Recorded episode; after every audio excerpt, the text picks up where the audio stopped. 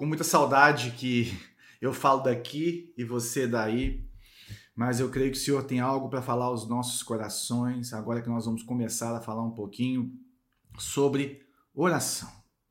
É interessante que falar de oração é complexo, porque nós não conseguimos é, definir a oração, o que é oração, em uma só frase, mas se você for olhar ao longo da Bíblia, ao longo das Escrituras, é, você tem esse relacionamento do povo de Deus com o próprio Deus através de oração. Neemias ia orando, buscando o Senhor e liderando o povo de uma forma extraordinária. Moisés conversava com Deus. Jesus tem várias orações dele ao longo da sua vida, ao longo do seu ministério, orações de Paulo, várias orações de Davi, salmos são orações cantadas, temos várias orações ali e você pode olhar aí é, na vida dos profetas.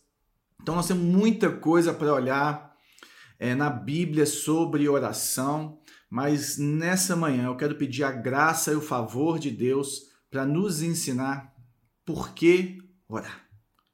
Senhor, muito obrigado por essa manhã, por estarmos aqui juntos, no mesmo espírito, Senhor, buscando o Senhor.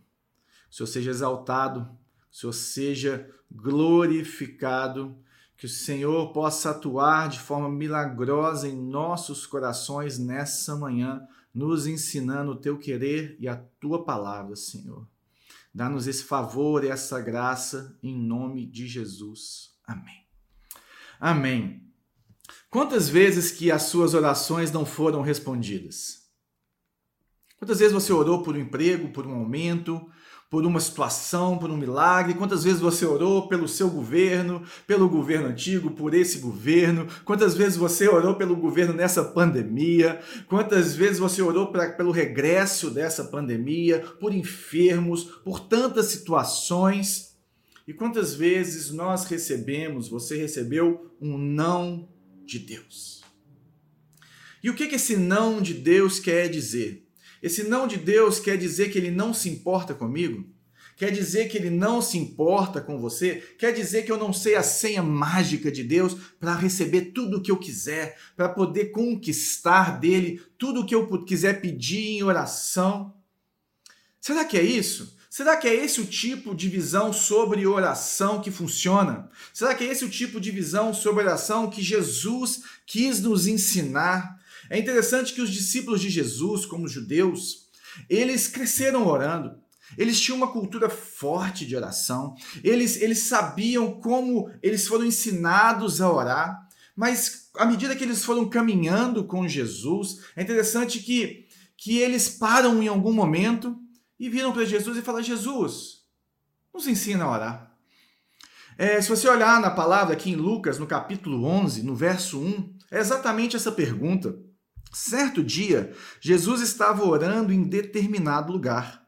Tendo terminado, um dos seus discípulos lhe disse: Senhor, ensina-nos a orar, como João ensinou aos seus discípulos. Olha que interessante. Esses judeus, esses jovens judeus, eles chegam para Jesus depois de Jesus estar orando em um determinado lugar e fala: Jesus, nós precisamos que você, que o Senhor, nos ensine como orar. Tem alguma coisa íntima na sua oração? Tem alguma coisa diferente na sua forma de orar que nós precisamos de aprender com o Senhor?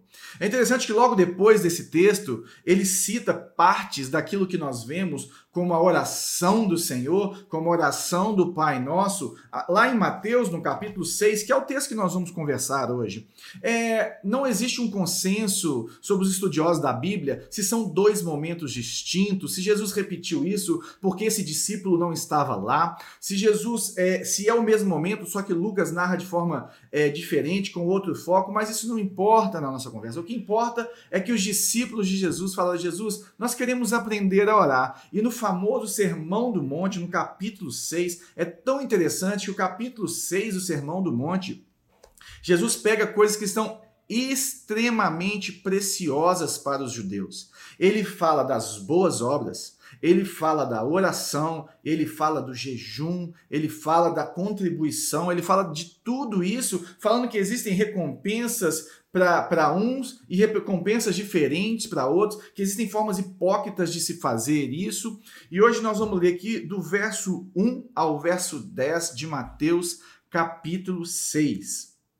Tenham cuidado de não praticar suas obras de justiça diante dos outros para serem vistos por eles.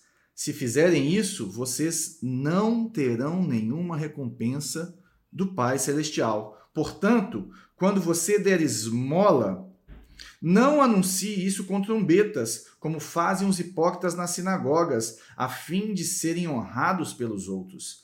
Eu lhes garanto que eles já receberam sua plena recompensa. Mas quando você der esmola, que a sua mão esquerda não saiba o que está fazendo à direita, de forma que você preste a sua ajuda em segredo, e seu pai, que vê o que é feito em segredo, o recompensará. E quando vocês orarem, não sejam como os hipócritas. Eles gostam de ficar orando em pé nas sinagogas e nas esquinas, a fim de serem vistos pelos outros. Eu lhes asseguro que eles já receberam sua plena recompensa. Mas quando você orar, vá para o seu quarto, feche a porta e ore a seu pai que está em secreto. Então seu pai que vem em secreto o recompensará. E quando orarem, não fiquem sempre repetindo as mes a mesma coisa, como fazem os pagãos. Eles pensam que por muito falarem serão ouvidos. Não sejam iguais a eles, porque o seu Pai sabe do que vocês precisam antes mesmo de o pedirem. Vocês orem assim: Pai nosso que estás no céu, santificado seja o teu nome, venha o teu reino, seja feita a tua vontade, assim na terra como no céu. Eu vou parar por aqui. São vários versículos, várias situações, mas eu queria trazer um pouquinho dessa essência do porquê orar. Eu queria meditar um pouquinho, não em, em, nos detalhes da oração de Jesus, mas o que ele refletiu, o que ele estava querendo falar sobre o porquê orar, sobre a motivação, sobre o que estava ali. E interessante que ele começa primeiro falando de dinheiro. Ele falando que nós temos que tomar cuidado com as boas obras, cuidado para a mão direita não saber o que a esquerda está fazendo. Ele fala assim: não sejam hipócritas, não sejam como os religiosos. Mas é, é interessante que ele não está falando de ter ou não ter que fazer as boas obras, porque os fariseus, eles eram exímios fazedores de boas obras. Eles sabiam como fazer, eles faziam bem feito. A questão aqui não é que eles não estavam fazendo, não é que, com que eles estavam com mediocridade. Eles não é que eles não fazem direito, e nem que eles não fazem com diligência. Sabe qual que é a crítica de Jesus aqui? É a atitude deles. É a motivação do coração desses religiosos, desses hipócritas em relação ao que eles fazem, a razão pela qual eles fazem. A crítica de Jesus nesse texto todo aqui do capítulo 6 é em relação ao, ao interno e não ao externo. Porque se esses caras faziam as coisas da forma certa, mas eles estavam fazendo como? Fazendo com a motivação errada. E o porquê o ponto de Jesus aqui é que o porquê muda tudo. O que acontece no meu coração enquanto eu estou fazendo a boa obra? O que acontece no meu coração enquanto eu estou orando? O que acontece no meu coração enquanto eu estou jejuando? O que acontece no porquê que eu faço essas coisas? Isso que importa. É, é interessante que o que Jesus está falando aqui do verso 1 ao verso 4 é que essas pessoas elas dão aos pobres para terem uma reputação.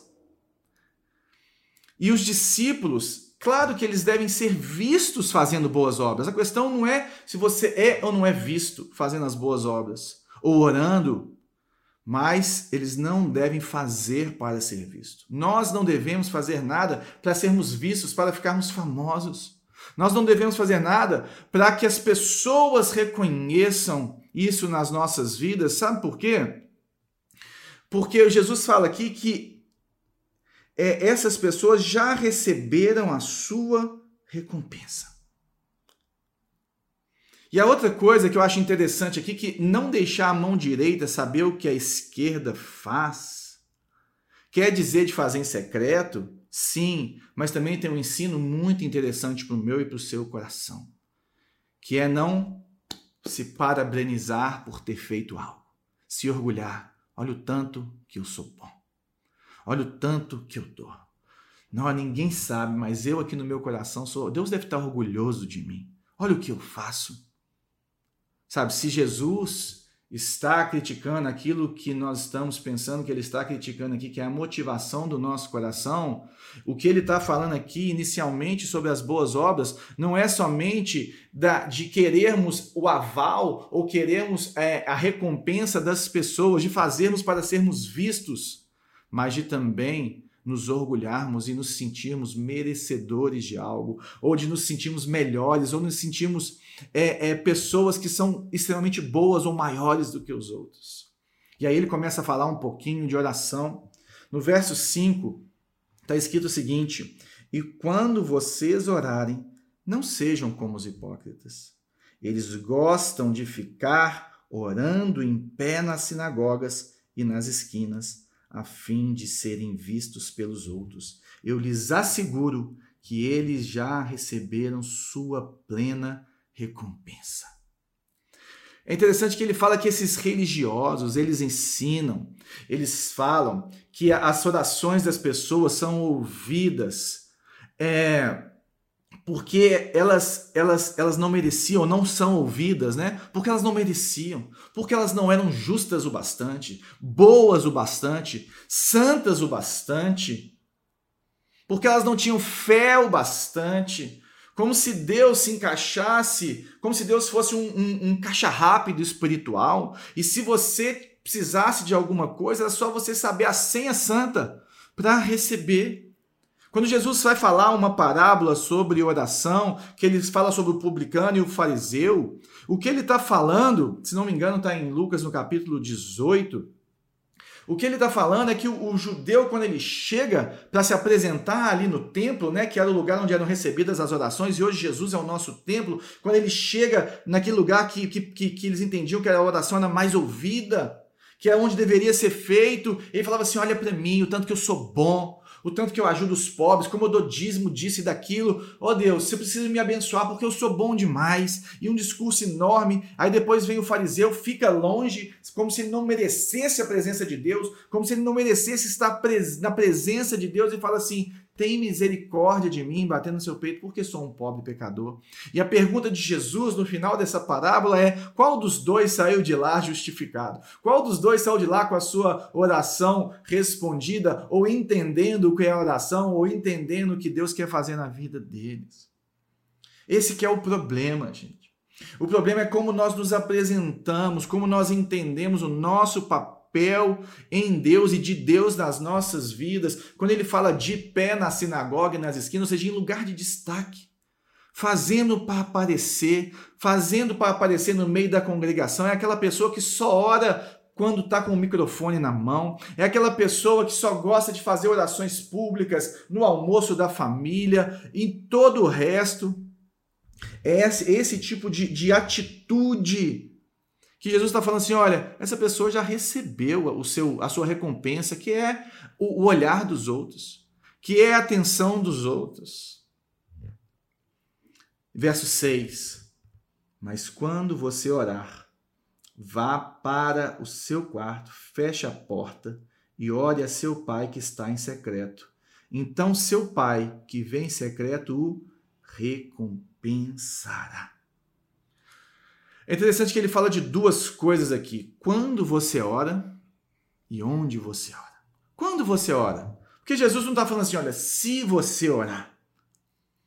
Quando? Mas quando? Essa ideia de toda vez que você for orar, não que ele esteja falando assim que nós não podemos orar em público, que nós não podemos orar nas praças, que nós não podemos orar em qualquer lugar, mas ele está falando assim, ó, existe uma essência aqui Primeiro é quando você ora. Quantas vezes você ora? Em quais estações da vida você ora? Você ora só quando você tem dificuldades? Você ora só quando você vai ao culto de domingo? Você ora só no seu pequeno grupo? Você ora só quando algum familiar te chama para orar? Como é a sua vida de oração quando você ora?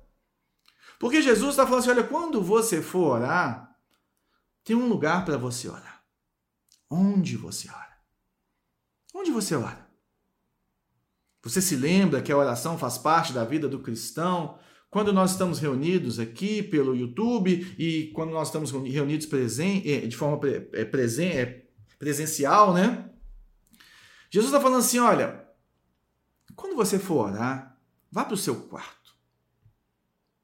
É interessante que muitas vezes nós achamos que, que as orações são mais respondidas, às vezes, no monte às vezes elas são mais respondidas no templo, às vezes elas são mais respondidas quando elas são feitas de forma pública, que elas são mais poderosas. A crítica de Jesus aqui não é de só orar no quarto.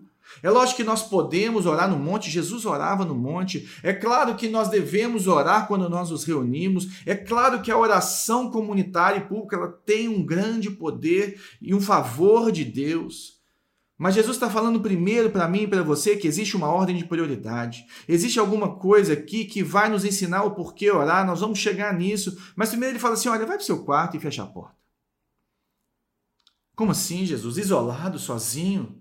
Diferente daqueles que ficam se colocando e se projetando em cima dos outros? Sabe qual que é o sentido? O sentido primeiro que Jesus está falando assim: olha, a oração, para vocês que me pediram ou me perguntaram por que orar, como orar, ela tem um sentido de intimidade que não havia para os judeus naquela época. Um sentido de um a um, um sentido de conversa, um sentido de, de familiaridade. Quando você ora, e onde você ora, gente, faz muita diferença. E Jesus continua falando assim: ó, ore ao seu pai que está em secreto. É interessante que ore ao seu pai que está em secreto, traz essa ideia, além de intimidade, de você poder falar o que você quiser de você poder abrir o seu coração em oração, de você poder se derramar diante de Deus, diante do Pai, de você poder colocar tudo aquilo que está aqui dentro, que está que, que tá apertado, sabe, tudo aquilo que está que, que tá te incomodando e tudo aquilo também que está te deixando feliz, tudo que está no seu coração naquele momento. Deve ser colocado nesse lugar de intimidade e ele o recompensará. É interessante que existe uma recompensa para aqueles que fazem para aparecer. Existe uma recompensa para aqueles que fazem por para se orgulhar. Agora existe uma recompensa da oração em secreto. Nós vamos entender isso um pouquinho mais para frente. Eu espero que eu entenda, eu espero que você entenda, eu espero que Deus fale aos nossos corações, porque ele fala assim: olha, que o nosso Pai que vê em secreto e se eu e você tivéssemos a certeza de que Deus nos ouve? E se nós tivéssemos a certeza de que Deus nos vê? De que Ele vê os nossos corações, de que Ele entende as nossas situações, de que Ele responde às nossas orações? Será que nós oraríamos diferente? Será que nós lidaríamos diferente com essa situação da intimidade? E Jesus vai um pouquinho mais fundo no verso 7, quando ele fala: E quando orarem, não fiquem sempre repetindo a mesma coisa. Como fazem os pagãos, eles pensam que por muito falarem serão ouvidos. Olha que interessante. Ele fala primeiro aqui para não ficarmos repetindo a mesma coisa. Repetindo aqui, tem essa ideia de intensidade, quantidade de palavras. Você pode ver aqui, não é que você não pode orar pela mesma coisa várias vezes. Não é que você não pode clamar pelas mesmas coisas, colocar várias situações várias vezes durante vários dias diante de Deus, senão não teríamos também a, a, aquele ensino sobre a viúva que ia diante do juiz todos os dias pedir para que ele fizesse juízo em relação à sua situação. Não é esse o ensinamento, mas é trazendo uma quantidade de palavras vazias. É trazendo uma intensidade como se Deus se movesse pela intensidade das minhas orações. Se eu conseguisse é, ludibriar Deus, como eu consigo fazer com as pessoas, quando eu oro bonito, quando eu faço orações longas, e, e, sem querendo aparecer, né, com a motivação errada, quando eu penso que pela intensidade e a e da minha devoção a Deus, pela intensidade, a quantidade das minhas ações, Deus vai ter que ouvir e vai ter que fazer o que eu quero. Jesus está falando assim, olha, Deus não é esse esse caixa rápido que você pega a senha espiritual e ele te dá quando você digita a senha certa. Não é assim que devem ser as nossas orações. E também quando as pessoas virem o tanto que eu sou espiritual, o tanto que eu sou santo, o tanto que eu oro bonito, o tanto que eu, que eu, que eu falo bonito, aí sim elas também vão me abençoar. Ou seja, eu consigo é, é, é adquirir um favor de Deus pelo tanto que eu sou bom, pelo tanto de palavras que eu jogo ao vento, que eu falo, pela beleza das minhas orações, pelo tanto que eu faço, e também eu já recebo um, um favor das pessoas, também isso, eu espero isso. Por isso que ele fala: não façam isso repetindo quando, como os pagãos. Eles pensam que por muito falarem serão ouvidos. Eles pensam que, que por tagarelar. Eles pensam que se eles tiverem a senha, a situação não é essa, o ensino não é esse. Verso 8: Não sejam iguais a eles, porque o seu Pai sabe do que vocês precisam antes mesmo de o pedirem. Olha que interessante. Isso traz uma uma pergunta assim, olha, se Deus já sabe tudo o que eu preciso antes de eu pedir, se ele me conhece melhor do que eu mesmo, por que eu devo orar? Por que eu devo pedir alguma coisa se Deus já sabe o que eu preciso? É interessante que existe algo na oração, existe algo que Deus instituiu na oração que vai além de apresentarmos as nossas necessidades que vai além de colocarmos aquilo que precisamos, que vai além do cuidado e favor de Deus sobre as nossas vidas. Jesus vai criando esse caminho para nos ensinar que existe algo mais profundo do porquê orar. Porque Deus já sabe. E até aqui eu acho que eu e você já podemos ver que existem duas formas de vivermos a nossa espiritualidade, duas formas de de fazermos boas obras, orarmos, jejuarmos. Uma é querer controlar a Deus e as pessoas. É pensar assim: olha, se eu viver assim, as pessoas vão ter que me admirar, as pessoas vão ter que me abençoar e Deus vai ter que me abençoar. É a oração do fariseu. A segunda é uma resposta ao favor de Deus. É uma resposta à graça que já nos foi dada por Deus em Jesus Cristo. Essa proximidade, essa, essa, é, é, essa reconciliação, ser feito filho de Deus, em que a minha vida espiritual, a minha moralidade, as minhas boas obras, as minhas orações, o meu jejum, eles são uma resposta por já ter sido amado e aceito e recebido por estar feliz, por estar debaixo da graça de Deus. E ambas, Jesus nos ensina que ambas as formas de vivermos a nossa espiritualidade, elas têm uma recompensa. Uma é a recompensa de um chefe para os seus empregados, de um gênio da lâmpada, para aquele que fez a coisa certa da forma certa, para aquela pessoa que sabe a senha do caixa para tirar o dinheiro, e a outra é de um pai para o filho. E Jesus aprofunda nisso quando ele começa a nos ensinar a orar. Verso 9: Vocês orem assim: Pai nosso que estás nos céus, santificado seja o teu nome. Quanta riqueza e beleza em uma só frase, em um só versículo.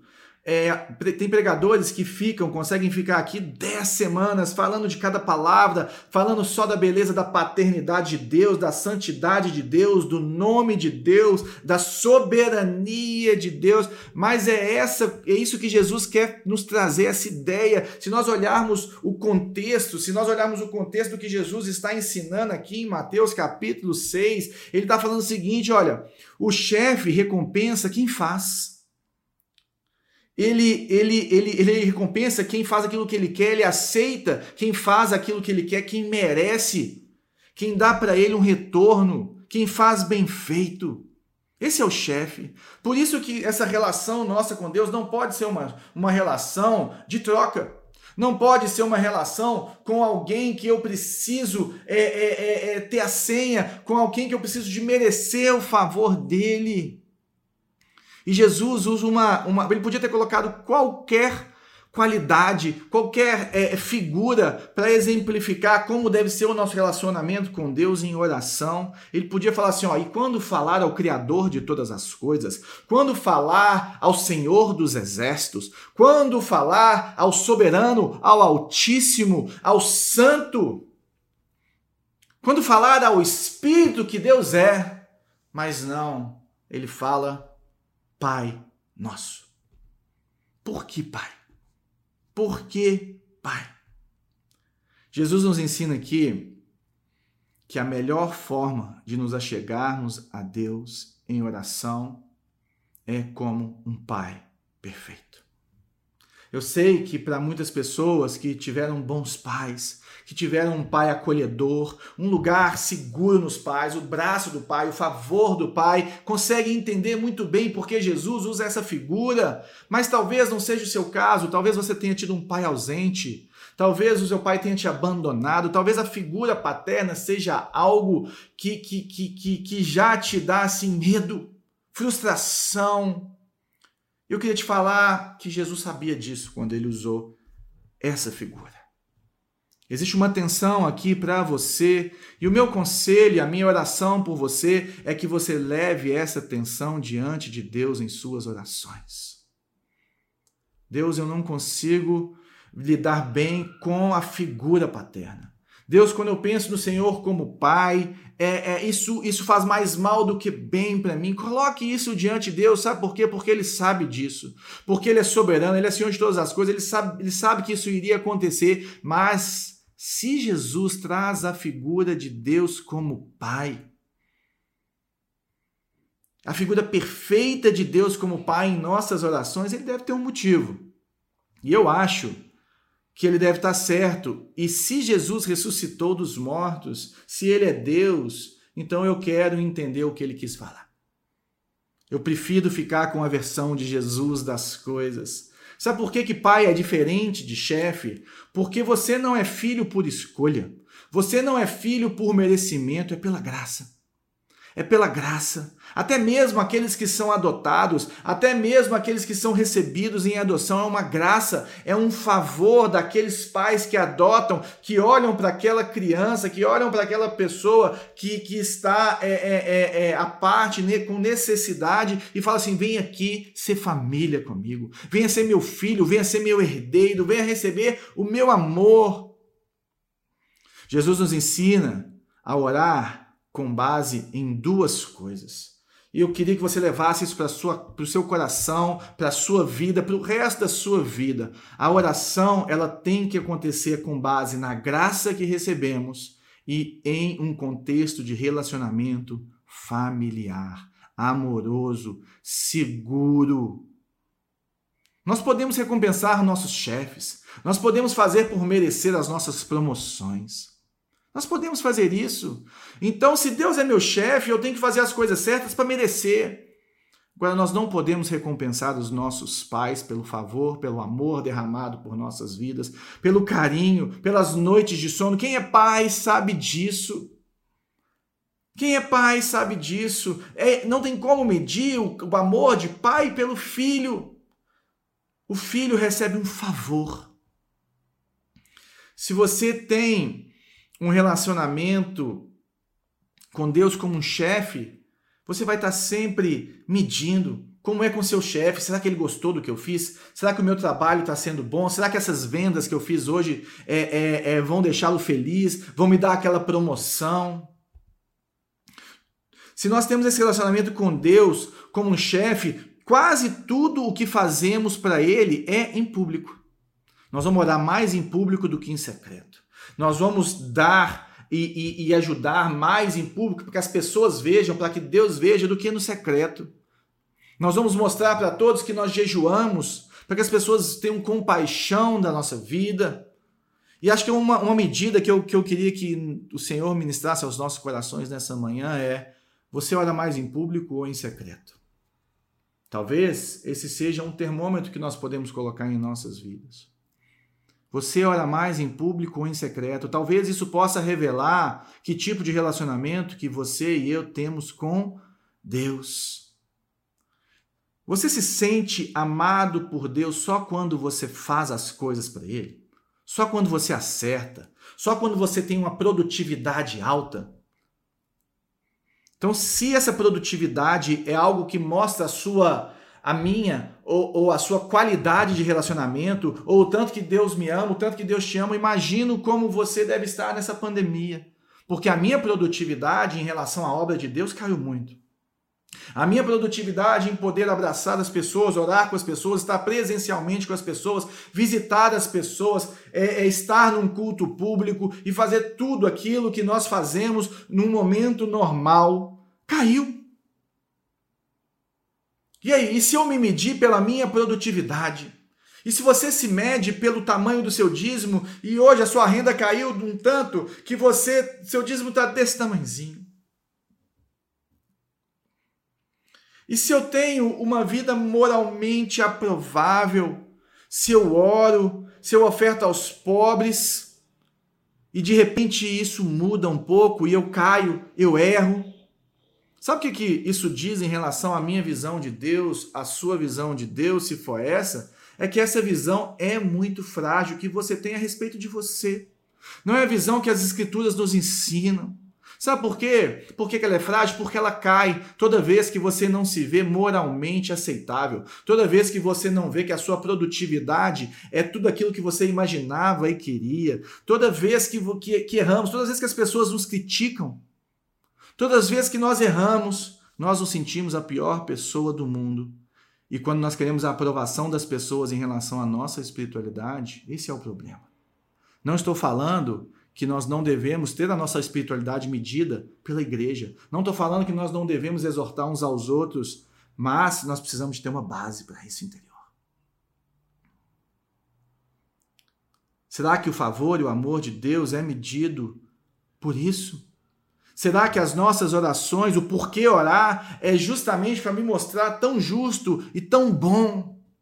Agora, se o meu relacionamento, se o seu relacionamento com Deus é um relacionamento familiar, se Deus é o seu Pai, a sua autoimagem, a imagem de você, não está baseada em ser uma pessoa boa, por mais que nós devamos ser uma pessoa boa como resposta, não está em se sentir amado, mas está em que você é amado, que você é aceito, que você é filho. Gente, não sei se você, você você é filho, todo mundo é filho, e alguns, muitos aqui devem ser pais. Filhos acertam e erram, mas continuam amados. É interessante que quando os nossos filhos erram, não sei se é com você, eu tenho certeza que é assim no seu coração. Quando os nossos filhos erram, nos, nos importamos mais com eles. Focamos mais ainda as nossas atenções neles, não é verdade? Poxa, quando o seu filho está passando uma dificuldade, quando ele pisa na bola, quando você vê que ele está caminhando para um lugar que não é legal, está entrando em caminhos que ele não deveria entrar, aí que você perde mais noites de sono por ele, aí que você se aproxima dele, aí que você conversa mais ainda com ele, aí que a atenção do pai está mais voltada para o filho. Se fosse uma relação de chefe, o chefe ia falar assim: está demitido, saia da minha empresa. Mas a relação de pai com filho é uma relação de favor, de amor. Quando nós erramos, o coração de Deus é de nos trazer de volta, é de, é de consertar as coisas nos nossos corações. Nós podemos pedir sim as coisas em nossas orações, nós vamos falar disso mais para frente. Não hoje, mas o centro da oração, o porquê orar, deve estar na comunhão, no relacionamento com Deus, na adoração a Deus. A vida de oração como família nos leva a sempre querermos nos relacionarmos com Deus, independente do momento. Quando nós temos essa relação de chefe, quando está tudo bem, eu oro pouco, eu não quero conversar com o chefe. Agora, quando está tudo ruim, eu vou lá pedir para ele o favor dele, eu vou fazer as coisas do jeito certo, eu vou querer fazer. Agora, quando eu me relaciono com meu Pai Celeste, quando eu tenho um, um, prazer de estar na presença dele, eu tenho saudade dele, eu tenho saudade de ouvir a voz dele, eu tenho saudade de, de, de, falar com ele, de ser ministrado, porque a oração ela tem duas vias, nós somos ministrados, a, a, o Senhor forma, é, um, é uma, uma situação mística, espiritual, miraculosa, que é, é, é incompreensível se você não começar a viver isso. Nós não podemos ter esse relacionamento consumista com Deus. Porque se o nosso relacionamento com Deus é consumista, o nosso foco vai estar sempre em pedir, sempre em receber as coisas, e ele deve estar em Deus é bom. Eu oro porque Ele é bom. Eu oro porque Ele é meu Pai. Eu oro porque Ele cuida de mim. Eu oro porque Ele é maravilhoso. E é isso que Jesus começa falando assim: olha, Pai nosso que estás nos céus. Não é só meu papai, é nosso. É daqueles que, que, que nasceram de novo, é daqueles que conhecem o Senhor. Santificado seja o teu nome.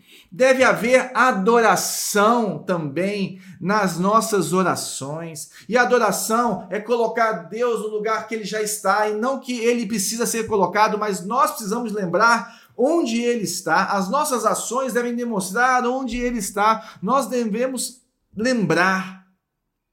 Nós devemos lembrar, parar lembrar, reconhecer a quem estamos orando. Por isso que Jesus coloca o Pai Nosso nessa, nessa ordem. Não é que nós temos que usar essa ordem. Mas nós estamos orando ao Deus forte, a um Deus amoroso, ao Todo-Poderoso, ao Soberano. Santificado seja o teu nome, eu te adoro, tu és maravilhoso, tu és tão grande, como pode ser teu nome? Deus tem um nome, gente. Deus é pessoal, ele não é uma força cósmica que está por aí, que vem e faz as coisas. Deus é pessoal, ele ama, ele é amado. Ele quer ser amado, ele se relaciona.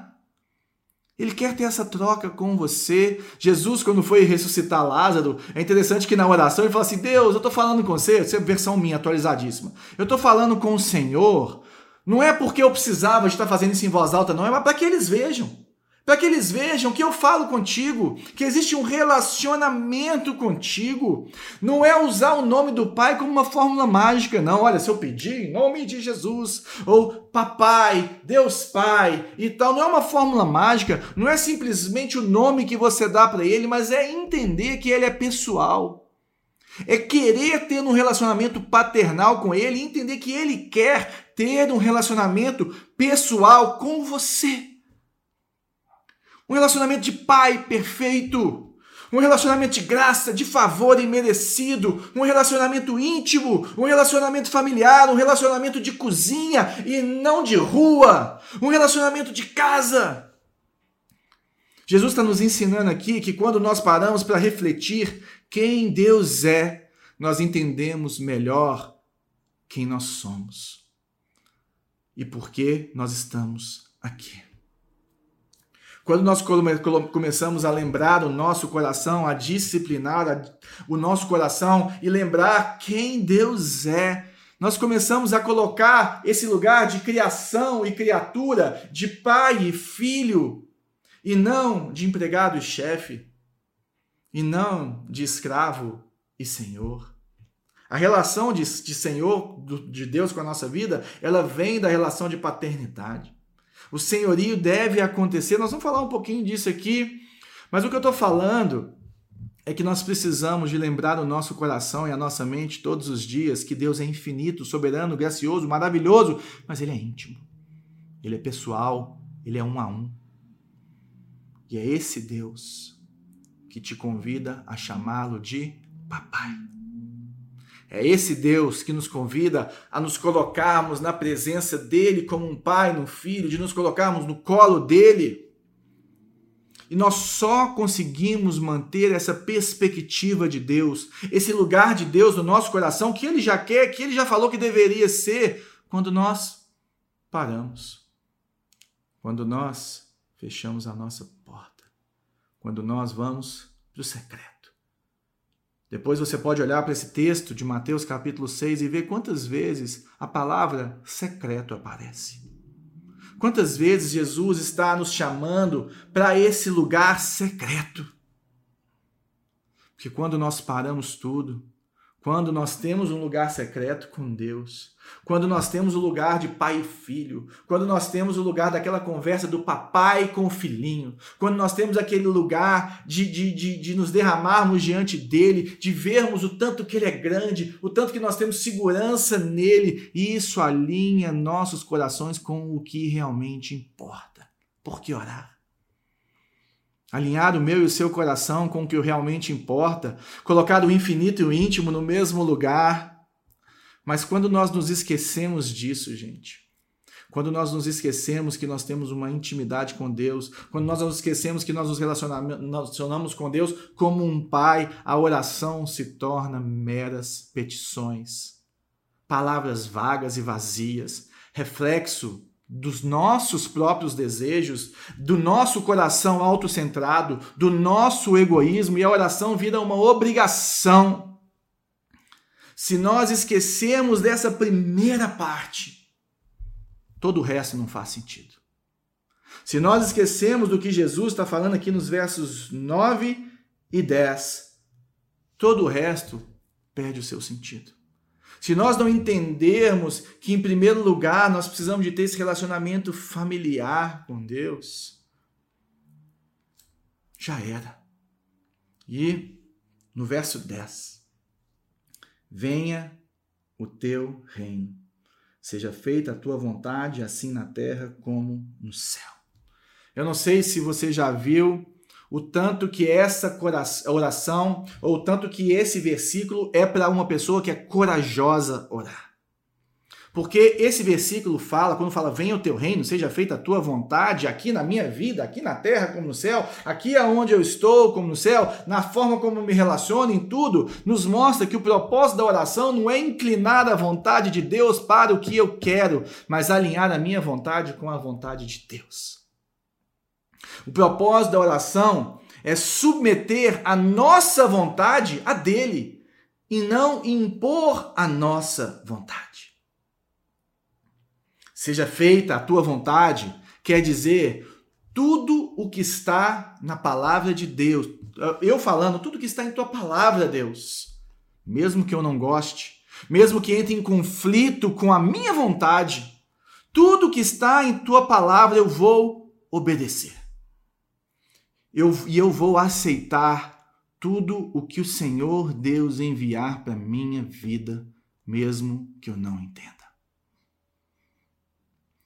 Nós vamos ver mais para frente, nas próximas semanas, um pouquinho de que, claro, que eu, aceitar não quer dizer não orar, não quer dizer não se levantar, não quer dizer não querer mudar o status quo das coisas, não quer dizer isso, mas ao mesmo tempo lembrar da soberania Gente, isso pode parecer terrível, terrível. Obedecer toda a palavra de Deus, é, é, aceitar o que Deus manda para minha vida, é, mesmo quando eu não quiser. Isso pode parecer terrível, mas isso, se nós entendemos o que Jesus está falando, é descanso para nossas almas.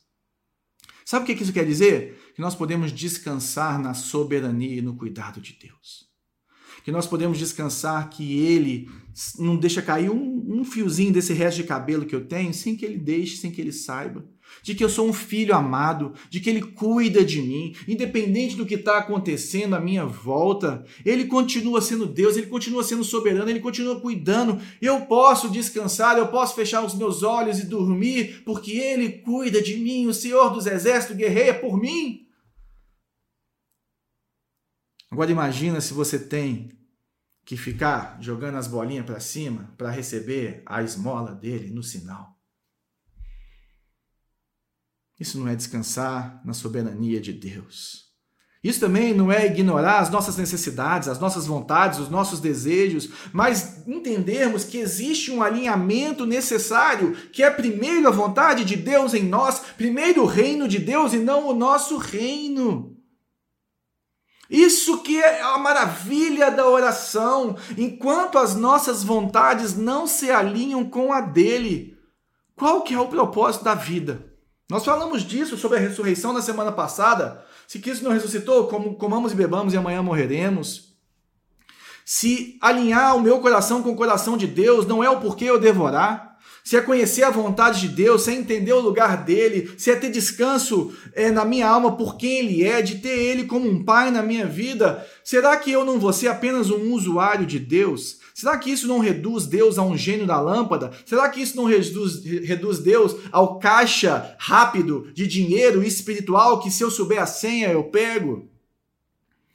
Isso nos ensina que se eu ou se você já desistiu de Deus porque ele não fez o que você pediu, por mais nobre que fosse o seu pedido e o seu desejo, se você desiste dele por, pelas perdas que nós estamos tendo nesses dias, todo dia um enlutado, todo dia um conhecido, perdas de ansiedade, de, de pessoas entubadas, de pessoas morrendo, de pessoas que não foram curadas.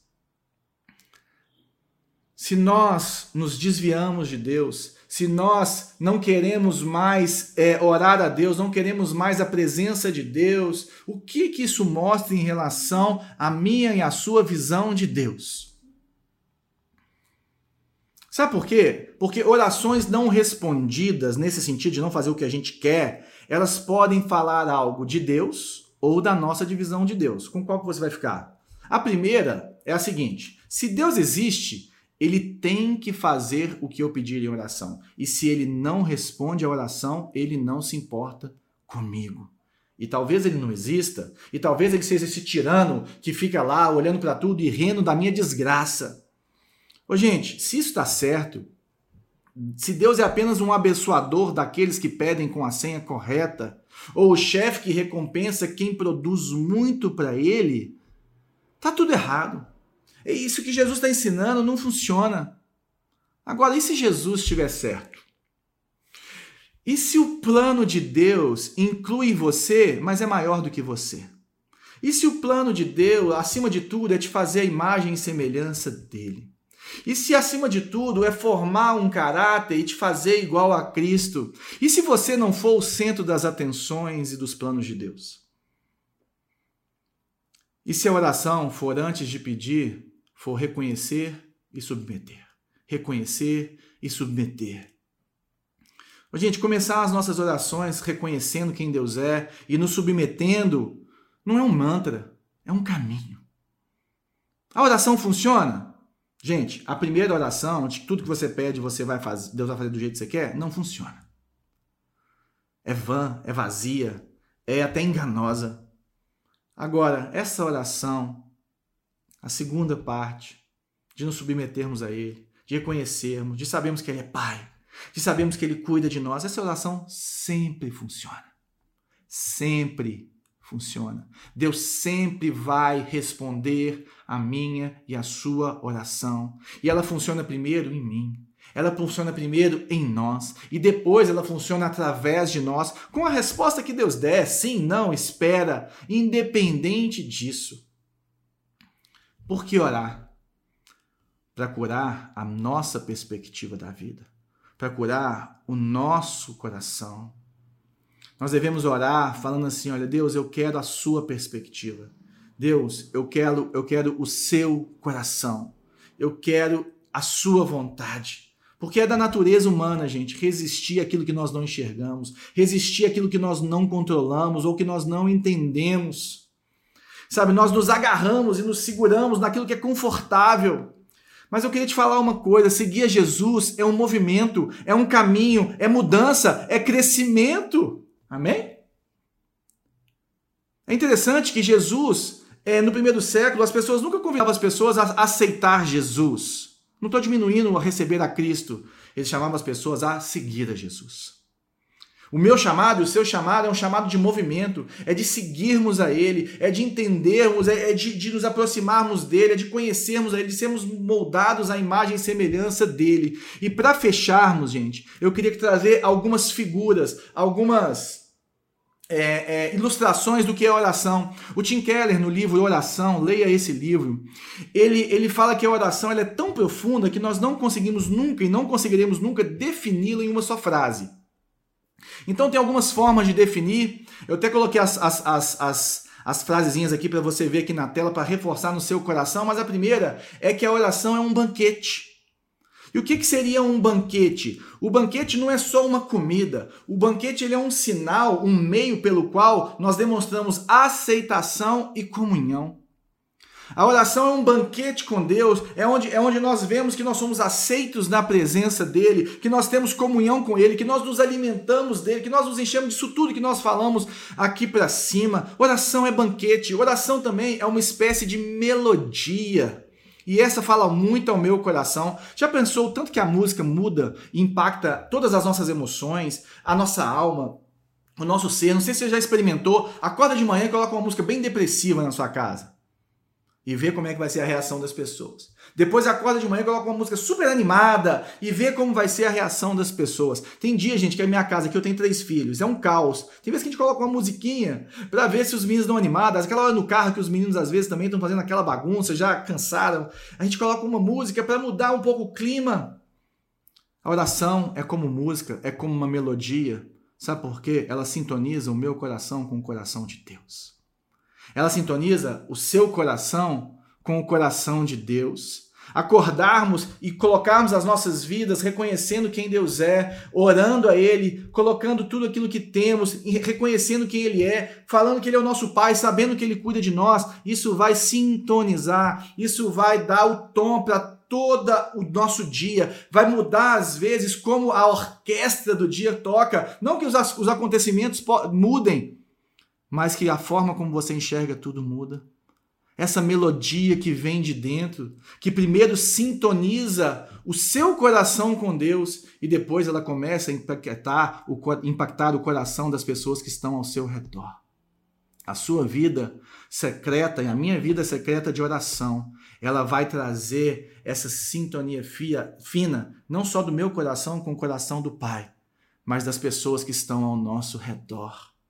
Assim como o canto envolve essas pessoas e envolve o meu coração, ela vai impactar quem está próximo de você.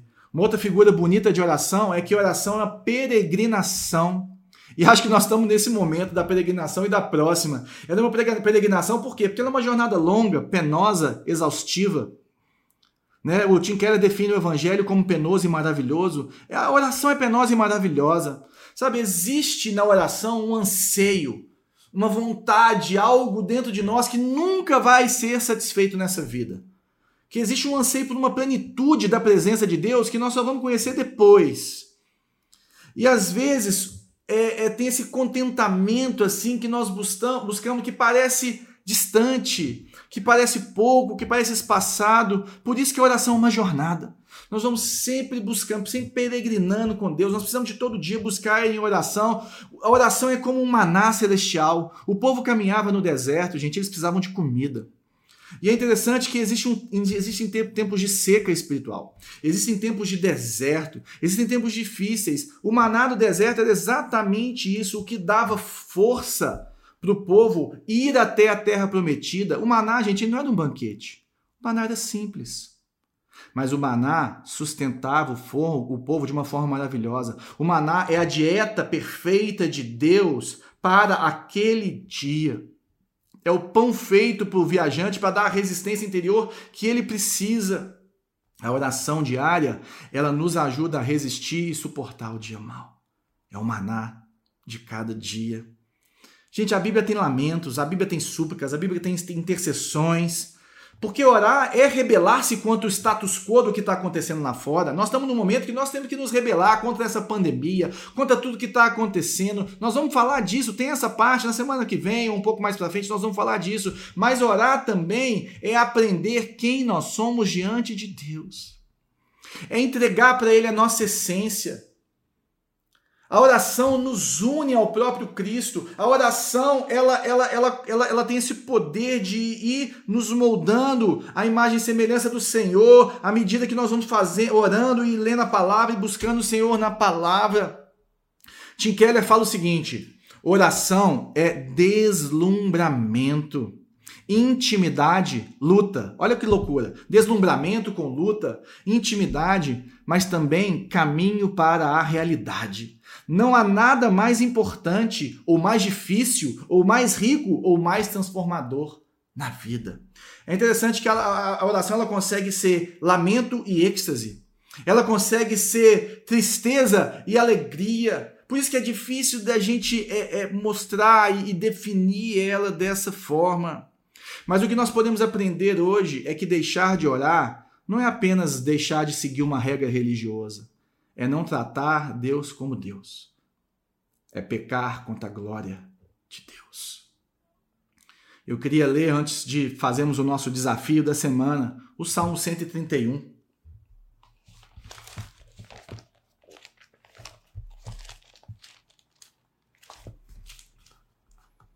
Salmo 131. O Senhor, Senhor, o meu coração não é orgulhoso e os meus olhos não são arrogantes. Não me envolvo com coisas grandiosas nem maravilhosas demais para mim. De fato, acalmei e tranquilizei a minha alma. Sou como uma criança recém-amamentada por sua mãe. A minha alma é como essa criança. Põe a sua esperança no Senhor, ó Israel, desde agora e para sempre. Eu queria que colocássemos de novo aqui o verso 2, porque o que Davi está descrevendo aqui, gente, é o profundo contentamento espiritual em Deus. É o que a oração deve gerar em mim e em você. De fato, acalmei e tranquilizei a minha alma. Eu sou como uma criança recém-amamentada por sua mãe. A minha alma é como essa criança. O que Davi está falando aqui que a oração vai nos saciar em Deus. A oração vai nos deixar como aquela criança que acabou de amamentar e que está satisfeita na presença de Deus, no colo do Pai e com a barriguinha cheia e feliz. Esse é o contentamento que nós temos em oração, é essa troca. E para vivermos isso, eu queria te deixar um desafio. Eu queria que nós tratássemos nessa semana, e talvez você consiga fazer isso para o resto da sua vida, a oração como um remédio importantíssimo. Imagine que um médico vira para você hoje e fala assim: ó, toma aqui esse saquinho de remédios, e você só vai sobreviver a cada noite de sono se você tomar um por noite. Ele é de uso diário, você vai tomar um por noite. Então nós temos dois desafios hoje. Primeiro, orar sozinho.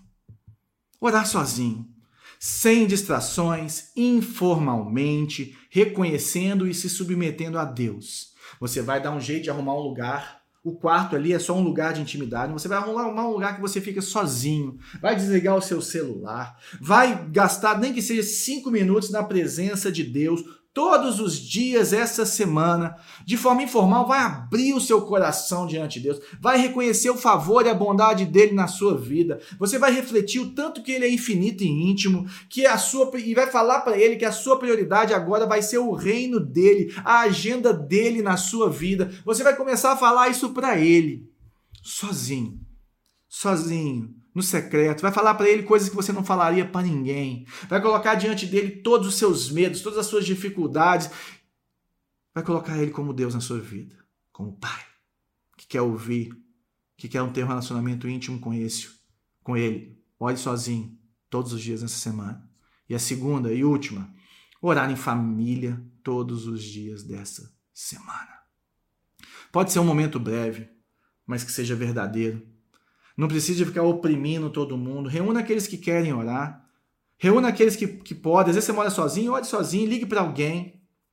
Tem um pregador que fala que se você passar um dia sem orar, não fique dois.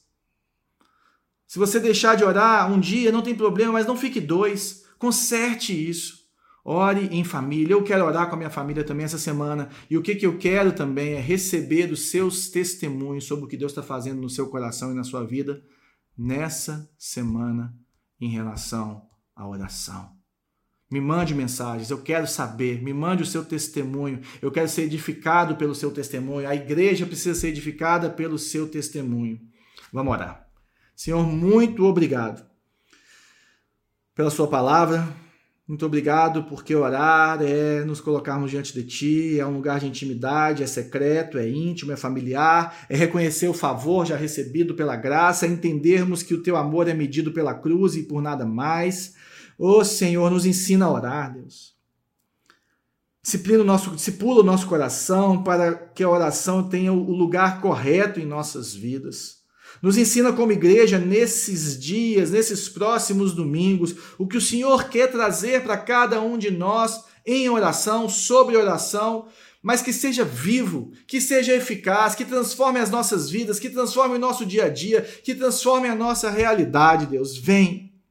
Vem, Senhor. Eu coloco a vida de cada um aqui, Senhor. Aqueles que estão enlutados, aqueles que estão com, com ansiedade, aqueles que estão com problemas econômicos, aqueles que precisam de cura, aqueles que, que estão com, com, com problemas de pecado, Senhor. Tudo isso, Senhor. Que eles possam ver esse lugar de pai e filho. Isso possa constrangê-los, Pai. Possa dar. É, é, é, é o auxílio necessário, a força necessária, Senhor, o afago necessário, o descanso necessário para as nossas almas, Senhor, para que sejamos como crianças que acabaram de ser amamentadas.